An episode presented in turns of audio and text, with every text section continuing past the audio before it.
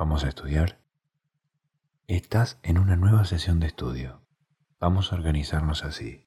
Estudiamos estos 60 minutos, descansamos al menos 20 minutos y retomamos hasta cumplir tu número de sesiones diarias. La clave son objetivos cortos, posibles, realizables, acumulables.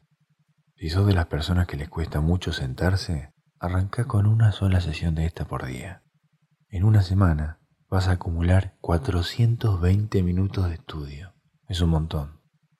Felicitaciones por el compromiso y el esfuerzo que le estás poniendo a tus metas.